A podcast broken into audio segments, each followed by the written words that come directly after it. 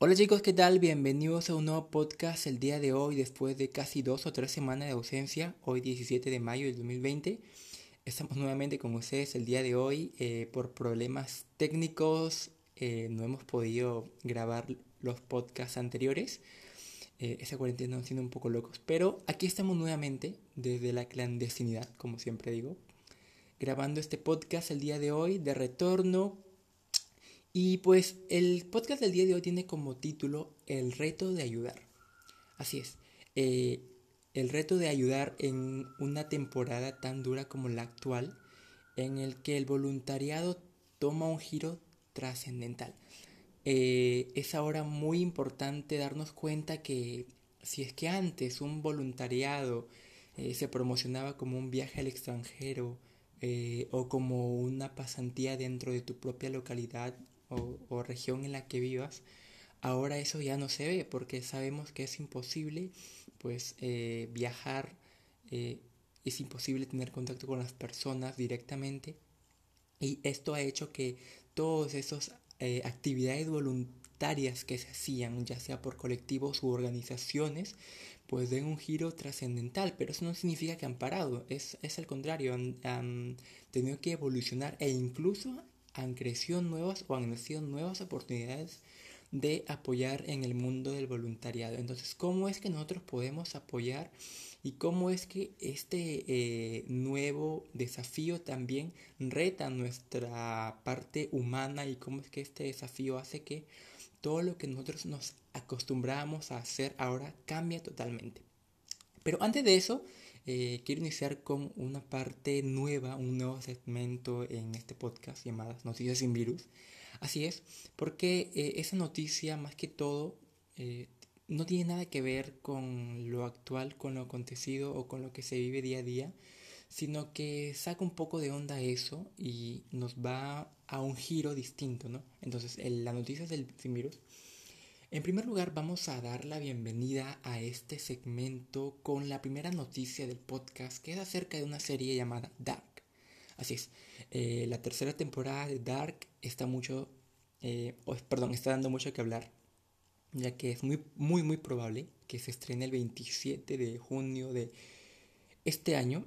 Eh, hasta la fecha, el servicio de streaming pues, de Netflix no ha dado ni, ni ha confirmado nada. Sin embargo, este día tendría sentido porque coincide con el momento en el que se produce el apocalipsis dentro del mundo de Dark. Además, eh, de esta forma se cumpliría otra vez la dinámica de estrenar en una fecha destacada la serie de ficción alemana. Recordemos que en la pasada temporada hicieron lo mismo con un día muy especial dentro del mundo de Dark y como que ya nos tienen muy acostumbrados a hacer este tipo de cosas, ¿no? Como que usar fechas especiales dentro de este universo como para estrenar capítulos o sobre todo que la línea de tiempo de la serie como que coincida con la línea actual en la que estamos. Y pues, eh, bueno, terminando con este pequeño segmento y pasando ahora al tema esencial que es el reto de ayudar, eh, lo dejo con esta canción Play Dead, que está muy de moda por eh, influencers, TikTokers. Eh, espero que les guste mucho. Terminando la canción, seguimos con nuestro tema, chicos.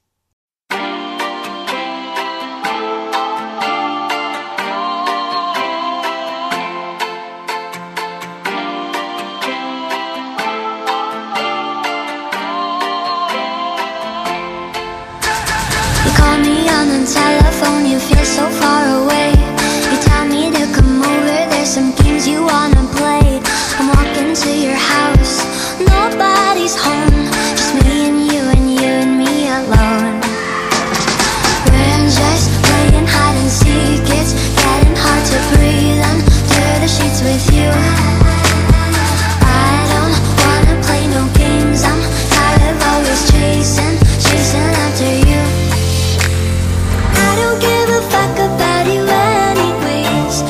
Ever said I give a shit about you. You never share your toys or communicate. I guess I'm just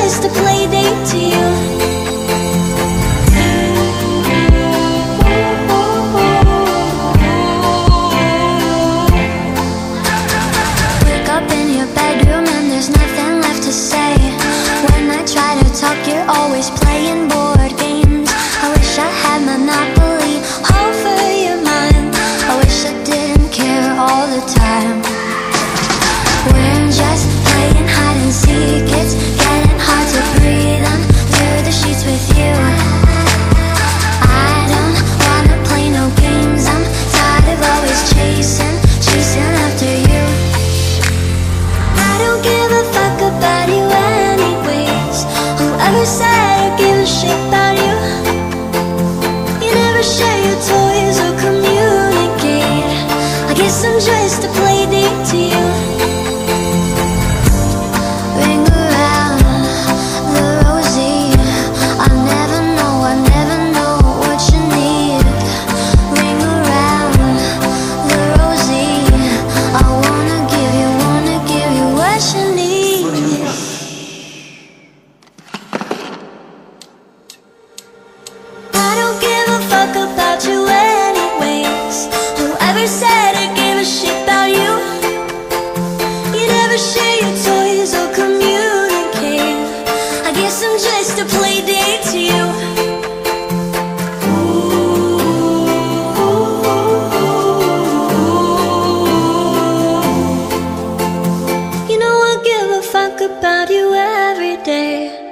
Guess it's time that I tell you the truth. If I share my toys, will you let me stay? Don't wanna leave this play date with you.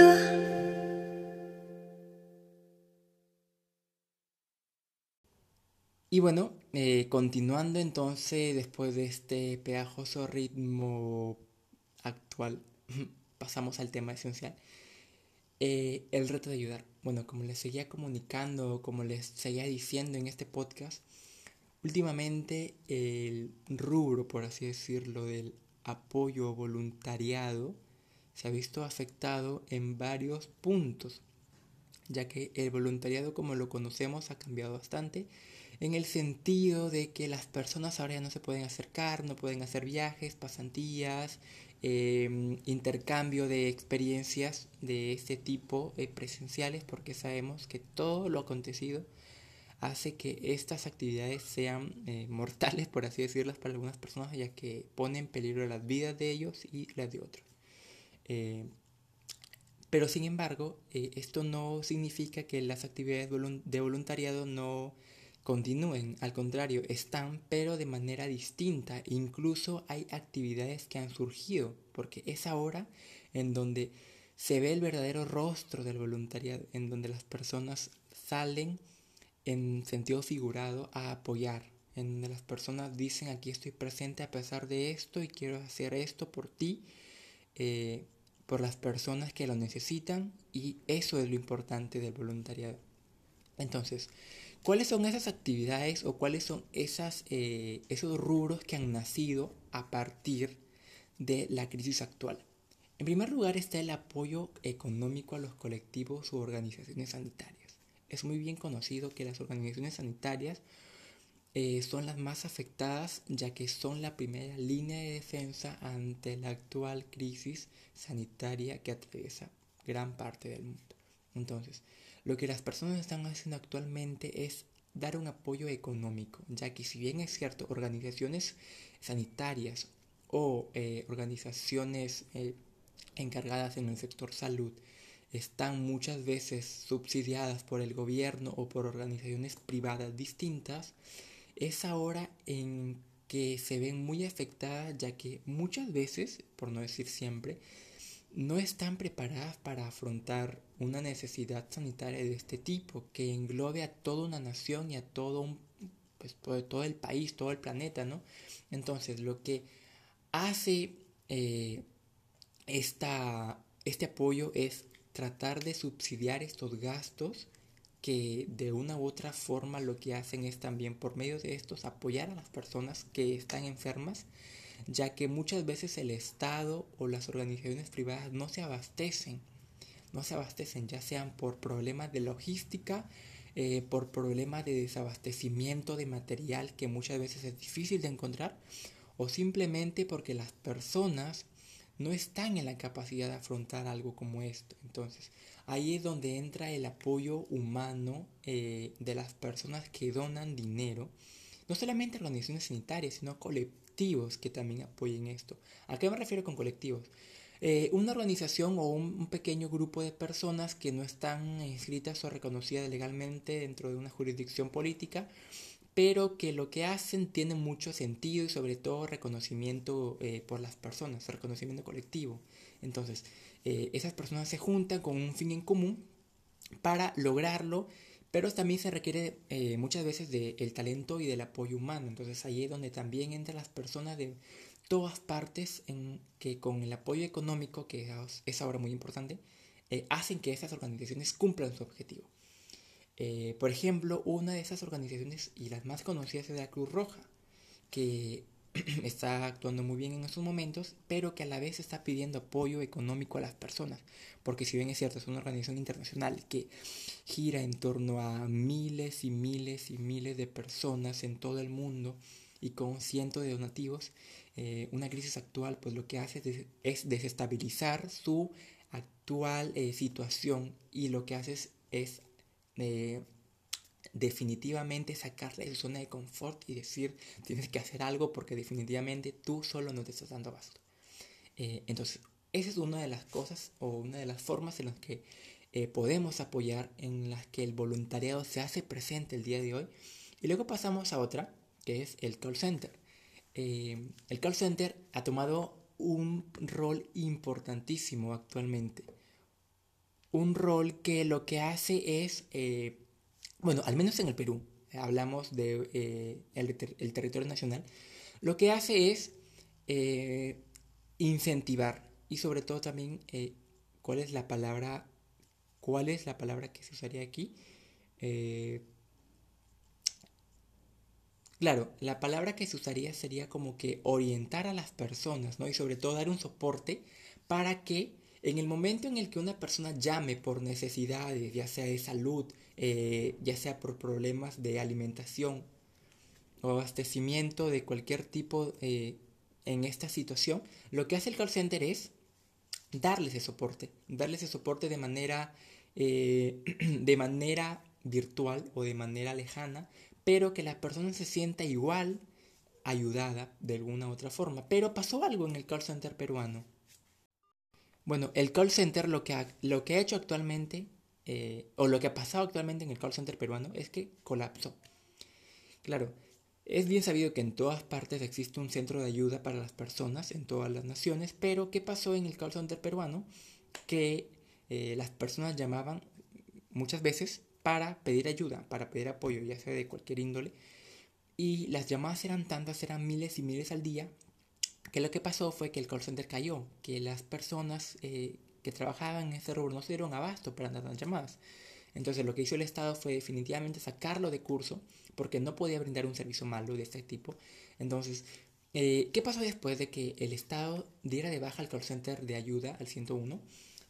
Llamar a los voluntarios decir en una conferencia de prensa que necesitaba el apoyo de los jóvenes porque según dicen los jóvenes son eh, las personas menos propensas a contraer o perdón a sufrir pues ataques mortales de esta enfermedad entonces lo que hizo la eh, perdón el estado fue convocar a estos voluntarios pero siempre cumpliendo unos requisitos para que el call center que brinden sea un servicio de calidad. Porque si bien es cierto, hay bastantes personas que pueden ayudar y tienen ese sentido de apoyo, pero no todas están en la capacidad de poder brindar una ayuda de call center.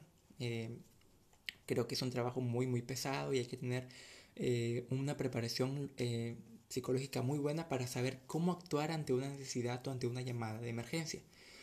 Y sobre todo lo que me llamó mucho la atención y que me gustó bastante del call center peruano, que lo que hizo fue que cuando tú llamabas, no solamente se tenía la obligación de recibir y de recepcionar tu llamada, sino que cuando veías que eras una persona vulnerable, lo que hacía era darte seguimiento. Es decir, si yo llamaba para decir que tenía problemas para conseguir medicamento o que era una persona propensa a tener el virus, lo que hacía este call center era llamarme de manera interdiaria. ¿Para qué?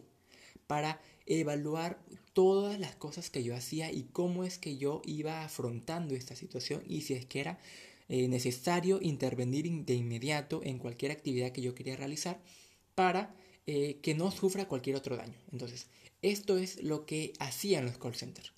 Darte un monitoreo constante si es que eres una persona vulnerable o si eres una persona que de verdad necesitaba ayuda urgente, ¿para qué?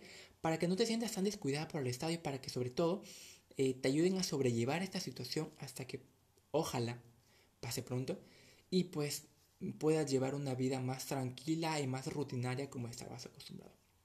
Luego tenemos otro medio por el cual el voluntariado se hace presente. Entrega de medios educativos para los niños. Si bien es cierto, la, educación continúa, es bien sabido que está totalmente eh, cambia este rubro educativo. ¿Por qué? Porque como se sabe, es imposible que ahora las personas se junten eh, en un espacio cerrado, entonces la educación convencional lo que hace es eso, ¿no? Juntarnos en un aula 30, 40 alumnos para impartir la clase. Entonces, eh, con el riesgo actual, las clases presenciales se eliminaron totalmente hasta probablemente 2021 y lo que nace a partir de ello es la reinvención y sobre todo la eh, preparación de las clases virtuales, las famosísimas clases virtuales con las que muchos están contentos y otros muchos están llorando. Las clases virtuales lo que hacen es más que todo dar esa misma, eh, ¿cómo decirlo? Ese mismo soporte educativo que tú llevabas normalmente en los años anteriores, pero de manera distante por medios virtuales como son radio, televisión, internet, entre otros. Entonces, si es que tú normalmente recibías las clases de comunicación o matemáticas en los casos de educación primaria y secundaria en un colegio impartidos por un profesor, ahora lo que van a hacer es, o lo que están haciendo es, que tú te sientas en tu computador, en tu televisor o escuchando la radio, un programa eh, transmitido por un, programa, por un eh, canal estatal en el que se mostrará todo un sistema de aprendizaje dependiendo de los cursos para que tú no pierdas el año escolar y puedas continuar tus estudios al terminar esta cuarentena o terminar ese estado de emergencia o, el estado en el que estamos. El Estado evaluará todos los procesos de aprendizaje en el que tú has estado para monitorear y ver qué tan bien te fue. Y si es que apruebas, pues pasas del año. Eh, ese es un gran problema actualmente porque muchas personas no pueden acceder a la gran mayoría de medios de comunicación. Sobre todo en un país en el que la tecnología o en el que la infraestructura eh, telecomunicativa es paupérrima. No en todas partes hay internet, ni siquiera hay televisión por cable. Es muy, muy, muy difícil acceder a esto. Hay comunidades rurales en las que la televisión ni siquiera llega y en el que el Internet es algo de otro mundo. Entonces, ¿qué es lo que hacen esas personas? Apoyar a, estas, a esos, esas comunidades. ¿De, qué forma? Donando libros, ordenadores, laptops, gigas de Internet, radios y sobre todo crear una comunidad y una especie de, eh, bien, eh, perdón, de eh, red de, de, apoyo para todas las personas que lo necesiten, que tengan que ver con la educación. Entonces, por ejemplo, en mi comunidad hay varias personas que no tienen internet. ¿Qué es lo que yo puedo hacer? Si es que yo tengo internet, los puedo compartir de mi wifi. Pero, ¿qué es lo que pasa si es que tampoco tengo wifi? Lo que podemos hacer es prestar eh, la televisión, es decir, invitar a la persona que vaya a nuestra casa, que vea la televisión es un medio un poco arriesgado, pero que puede funcionar siempre y cuando se cumplan las medidas de eh, saneamiento necesarias. U otra forma sería yo mismo sentarme en la televisión, ver la clase que están presentando y decirle o apoyar a mi vecino, a mi eh, colega o cualquier persona que esté eh, necesitando esta clase para que pueda ser menos tediosa y pueda llevarla de manera entonces, esto es lo que pasa y estas son una de las formas en las que las personas están tratando de ayudar a los niños a llevar una, un año escolar no tan malo. Eso es lo que están haciendo. Otro tipo de, otro tipo de actividad que puedes hacer, que está referida con el voluntariado, es el apoyo a los animales. Hay cientos de miles de organizaciones y colectivos que apoyan a los eh, animales, sobre todo a los perritos, gatitos, callejeros que ahora se ven muy afectadas ya que siempre vivían del apoyo económico de las personas y de los recursos humanitarios que se brindaban, pero que ahora ya no están presentes. ¿Por qué? Porque las personas tienen miedo a salir, alimentar a los perritos, y por el simple hecho de estar en la calle tienen el temor de contagiarse. Entonces, ¿qué es lo que están haciendo ahora las organizaciones eh, de apoyo a los animales? Si bien es cierto, los animales eh, silvestres se ven muy beneficiados, ya que como se ha hablado en podcasts anteriores, eh, están volviendo a su hábitat. Los animales eh, domésticos que están en la calle están sufriendo bastante porque se sabe que ellos vivían de lo que la gente les daba diariamente. Pero con la falta de personas en las calles, estos animalitos ahora no tienen que comer. ¿Por qué? Porque las personas ya no salen, porque las personas ya no están eh, circulando normalmente, porque las personas ya no están consumiendo comida en las calles y hay esta necesidad de poder alimentarlos. Lo que están haciendo ahora estas organizaciones es juntar eh, por medio de donativos virtuales dinero para, eh, junto a un grupo selecto de personas bien equipadas para no contagiarse, alimentar a los perritos y sobre todo también crear campañas de adopción masivas.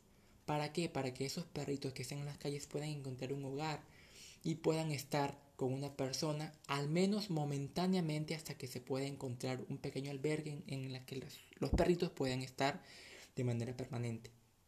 Eh, esta acción está siendo llevada por muchas personas a través de las redes sociales, fomentando esta actividad de apoyo y sobre todo también hay algo que están haciendo. Si es que tú en, tu cuadra ves perritos, por favor acercarse y alimentarlos porque se sabe, o al menos según todos los estudios realizados eh, y es como es de conocimiento, los perritos no son eh, potenciales víctimas o animales que puedan transmitir el virus. Entonces, no es que vas a encontrar un perrito y puede que tenga el virus y te contagie.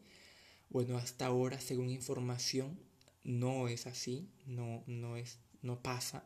Entonces, tú puedes acercarte normalmente a un perrito en la calle, que sea de tu cuadra, que sea de tu comunidad, y alimentarlo. Y estás ayudando a que este pobre animalito, pues, al menos no pase hambre y no muera eh, de hambre como siempre lo hacen y las organizaciones también pueden ponerse en contacto contigo para brindarte información de cómo actuar si es que encuentras un perrito en situación de calle. Entonces, esas son una de las pocas acciones que tú puedes hacer eh, en este estado de emergencia. Hay muchísimas más que también podemos mencionar, pero no me quiero expandir más en el podcast. Eh, si bien es cierto, la actual situación ha conllevado a que muchas cambien, desaparezcan o den un giro total, igual ha hecho que muchas otras nazcan y que sobre todo eh, siempre traten de mandar ese mensaje de apoyo, de que las personas de alguna u otra forma pueden apoyar, que si es que tienen esa voluntad y esa buena acción de querer ayudar a las personas o a los animales, siempre va a poder ser, siempre. No hay virus, no hay nada que pueda detener a esas personas que siempre lo que hacen es apoyar de una u otra forma.